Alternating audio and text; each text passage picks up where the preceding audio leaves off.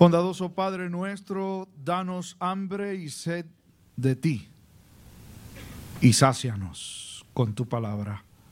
Por Jesús el Señor te lo imploramos. Amén y amén. Ordinariamente los viernes es un día que yo tomo para hacer labores en la casa, recortar el patio, lavar ventanas, screens, pegar manguera al techo, a las paredes, pintar. Me gusta hacer esas cosas, pero no me inviten, es que lo hago en casa. Pero me sucede con frecuencia que estoy involucrado en, la tarea y pasan las 12, la, hora que usualmente uno almuerza. Y oigo a Yeramar desde adentro decirme, tú no vas a almorzar. Y a mí francamente se me ha ido la noción del tiempo y usualmente le digo, tan pronto termine, ¿cómo?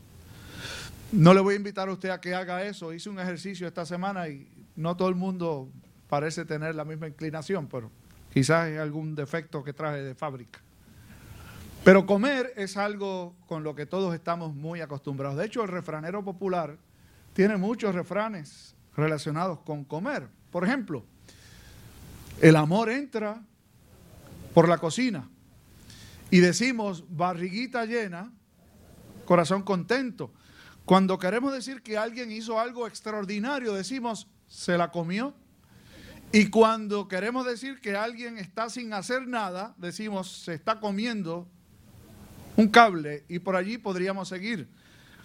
No le hago la pregunta que le hice a los chicos hace un rato, ¿cuántos conocen a alguien que le guste mucho comer? Porque a lo mejor algunos tendrían que levantar la mano y decir, yo soy uno de ellos. Bueno, no se sienta tan mal, a todos nos gusta comer. Pero resulta que comer es una de esas acciones con las que todos nos identificamos, que de hecho es necesario, comer es importante y es necesario pero que representa algo más importante que el mero gesto de ingestar alimentos. Y la porción que está delante de nosotros hoy, que es la continuación de esta historia, que hace de hecho un paréntesis en el diálogo de Jesús con la mujer samaritana, es la primera vez en todo el texto que no vamos a ver a la samaritana. Lo que sucede de hecho, eh, sucede en este interín de tiempo, cuando la samaritana ha dejado el cántaro, se fue a los suyos para contarles a todos, a todos, perdón, que había conocido un hombre que sabía todo sobre ella. Y los discípulos de Jesús llegan cuando Jesús y la samaritana estaban terminando su conversación.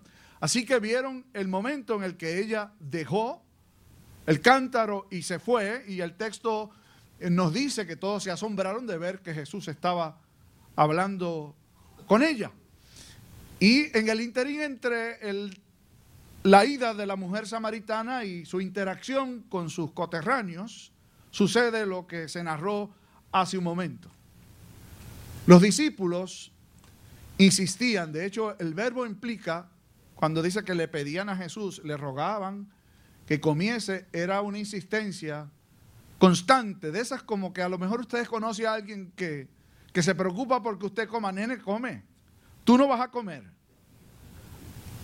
Come que te vas a quedar con hambre, ¿no?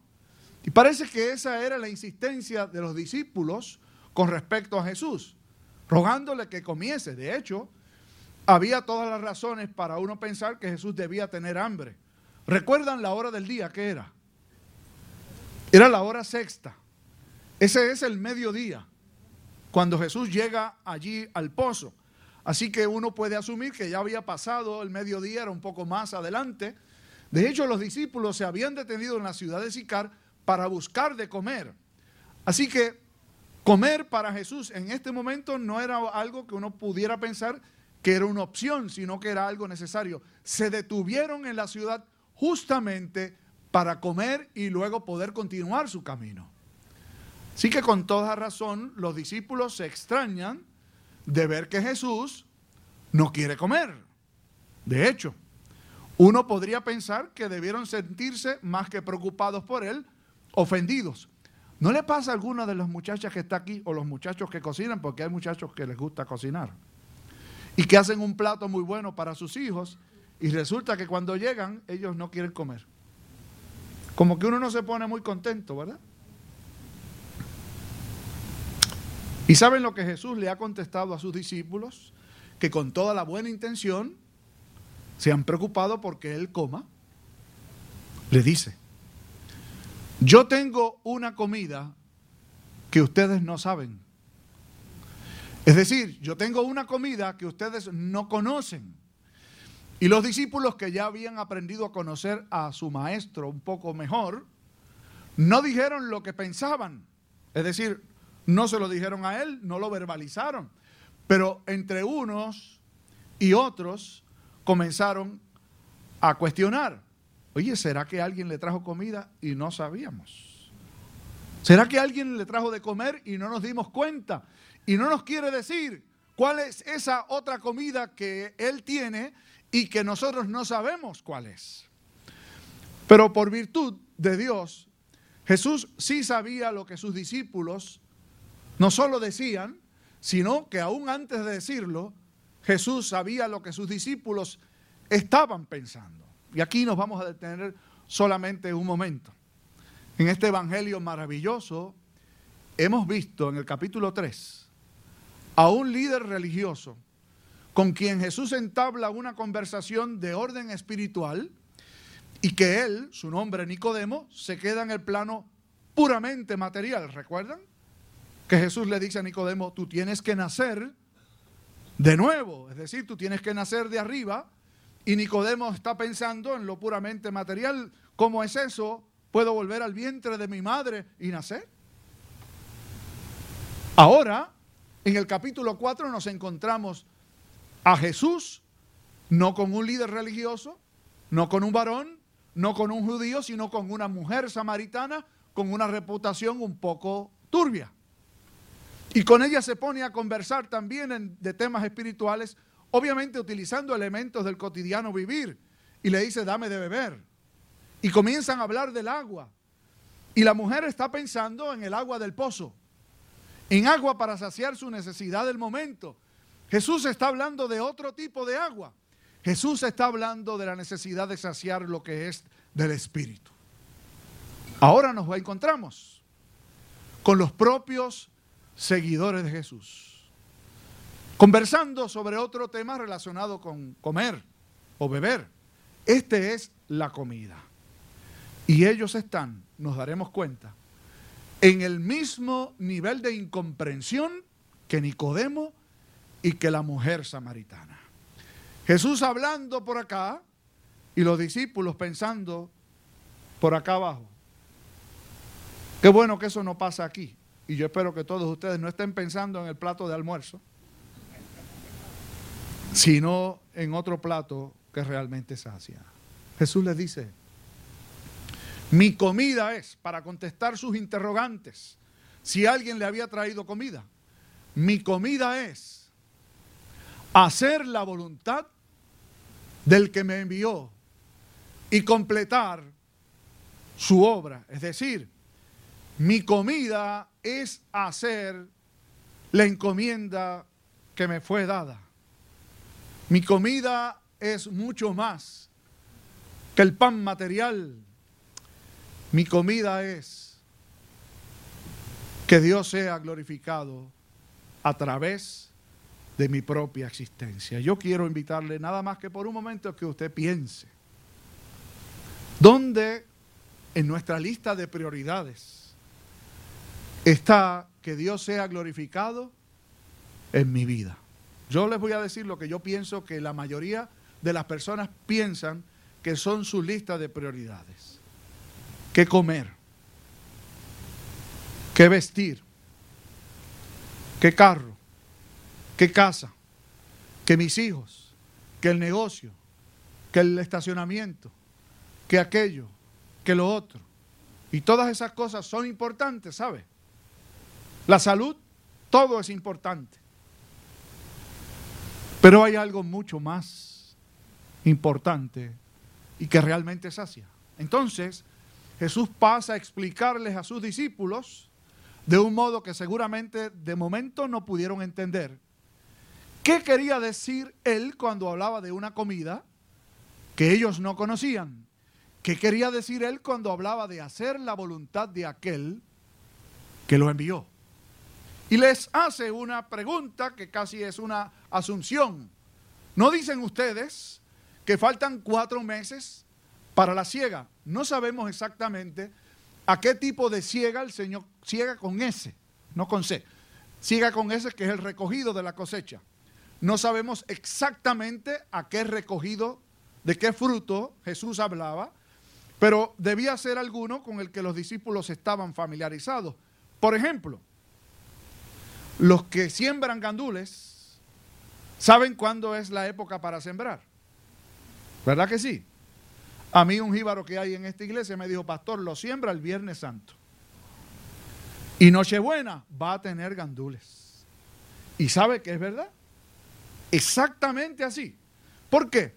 Porque el jíbaro conoce los procesos y el tiempo que toma sembrar y cosechar. Y por aquí cuando salgamos habrá muchos que me dirán muchos otros frutos. Yo del gandul lo sé porque lo siembro y lo recojo. Pero hay otros más. Yo recuerdo que cuando yo era muchacho, mi papá había sembrado en el patio de la casa un, un arbolito de China. Y llevaba dos años sin producir nada. Y entonces mi papá consultó, que era un jíbaro del campo, pero los jíbaros también consultan. Él entendía que ya llevaba un tiempo propicio y que no, no daba nada más que hojas y espinas. Así que consultó y le dijo, examínelo bien, don Juan, en tal época se supone que empiece a echar sus florecitas para, para echar la china. Y antes de cortar el árbol, mi papá se puso a expurgarlo, como dice el jíbaro, ¿no? Como hacen las gallinas. Y encontró. Y por allí empezó el árbol de China ese, ese año a producir chinas y siguió produciendo chinas hasta que ya se le acabó su tiempo. ¿No dicen ustedes que faltan cuatro meses para la siega? Les voy a decir algo. Les dijo Jesús. Este es el tiempo en donde el que siembra y el que recoge estarán trabajando juntos. Eso no es normal.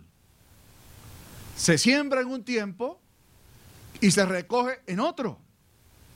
Uno es el que siembra y otro es el que recoge. Las labores están debidamente identificadas y repartidas. Pero ustedes van a empezar a ver hoy como lo que otro sembró, ustedes van a empezar a recogerlo. Miren, levanten sus ojos y vean los campos que están blancos, que están listos para la siega. ¿Y de qué estaba hablando Jesús? Si los discípulos se quedan en el plano puramente humano, estaban aquí abajo. Y seguro deben estar pensando, el Señor se volvió como que medio extraño, como que loco. Faltan cuatro meses, todavía no es tiempo para la siega. ¿Dónde están los campos blancos? ¿No ha llegado el momento? Jesús estaba hablando de la tarea que el Padre le encomendó, que él había comenzado a realizar y que había escogido, de hecho, como pareja suya, como compañera suya, a una mujer samaritana para realizar. Si usted sigue leyendo un poquito más adelante, el domingo que viene, se va a dar cuenta de qué ciega estaba hablando el Señor. Inmediatamente concluye esta reflexión de Jesús acerca del sembrar y del recoger. Llegan los samaritanos con la mujer hasta donde Jesús. Es como si los pescados brincaran y se metieran dentro del bote. Es una acción maravillosa de ver cómo Jesús se revela a una mujer y la utiliza como instrumento suyo para que otros vengan al conocimiento del Señor. Los discípulos necesitaban aprender varias lecciones. La primera de ellas era establecer un orden correcto de prioridades. Yo leí una historia de un señor que tenía un barco ballenero se detuvo en un puerto y un domingo fue a adorar a un templo. Era la primera vez que iba a ese templo. Concluido el servicio, una de las señoras que servían como mujeres se le acercó, lo despidió y le dijo, ¿le gustó el sermón? Y él le contestó, ¿qué sermón? Pues el que se predicó hoy. Y le dijo, yo no tuve tiempo para pensar en el sermón, yo estoy pensando en dónde voy a ir a cazar más ballenas. Y algunas gentes van a los templos, aquí yo espero que no haya ninguno. Y pasan el tiempo, pero están pensando en qué van a hacer cuando salgan de aquí. Dejé las bichuelas ablandando. Tengo que ir a hacer aquello, tengo que ir a hacer lo otro. Una pareja que vivía en Atlanta identificó que había una temporada nueva en Broadway, en New York, donde se iba a presentar una obra que ellos deseaban poder ver. Así que identificaron la fecha y con meses de anticipación compraron los boletos, hicieron arreglos en un hotel y decidieron pasar sus vacaciones en ese lugar y poder ir a ver esa afamada obra. Cuando llegaron al teatro, entraron totalmente lleno, excepto una silla al lado del caballero de esta pareja. Y había esta silla vacía y al lado una señora y por ahí seguían y todo el teatro totalmente lleno. Pero esa silla vacía. Antes de comenzar la obra, él le dio curiosidad y se presenta a la señora, le dice, yo soy fulano, vengo de Atlanta con mi esposa y, toda la historia, separamos estos días. ¿Usted sabe de quién será esa silla? Y la señora le dice, esa silla y donde yo estoy la compramos mi esposo, igual que ustedes, hace varios meses. ¿Y qué pasó con su esposo? Le pregunta al hombre, mi esposo falleció y no pudo venir. Qué pena, le dice el hombre. Pero siendo que cuesta tanto esto y que seguramente hay personas que quisieran estar aquí, ¿no pensó usted que algún amigo, algún familiar podría haberse aprovechado y ocupar el asiento de su esposo? Y ella le contestó, todos nuestros amigos más cercanos estaban imposibilitados de venir hoy. ¿Y dónde están? preguntó el hombre. Están en el entierro de mi esposo. A mí no me dio pena, ¿sabe? Los amigos no podían ir, pero ella sí. Y en lugar de estar en el entierro de su esposo, estaba en la obra. ¿Cuáles son sus prioridades? Ocupa tanto su mente y su corazón aquello que a usted le apasiona, que pone lo que es primario en un lugar secundario. ¿Piensa usted que Dios puede jugarse con él y acomodarlo donde nosotros queremos? Señor, yo tengo tal cosa que hacer. Voy a darte media hora hoy porque a las 12 tengo que estar en este otro lugar pero cumplí contigo. Y fui allí y estuve un rato. Los discípulos, como la iglesia hoy día, necesitan mirar cuál es el orden de sus prioridades. ¿Qué es primero para ti? ¿Qué alimenta a tu ser? ¿Es comer o tener lo necesario para la vida lo más importante para ti? ¿O es que Dios sea glorificado con tu vida? Jesús nos mostró con su propio ejemplo qué es lo más importante. Y lo hizo muy claro. No solo en esta ocasión con sus discípulos, sino en el momento en el que fue tentado en el desierto y el enemigo le ofreció convertir aquellas piedras en pan. ¿Recuerdan ustedes ese relato? Jesús pudo haber convertido las piedras en pan. Pero usted sabe cuál fue la respuesta del maestro.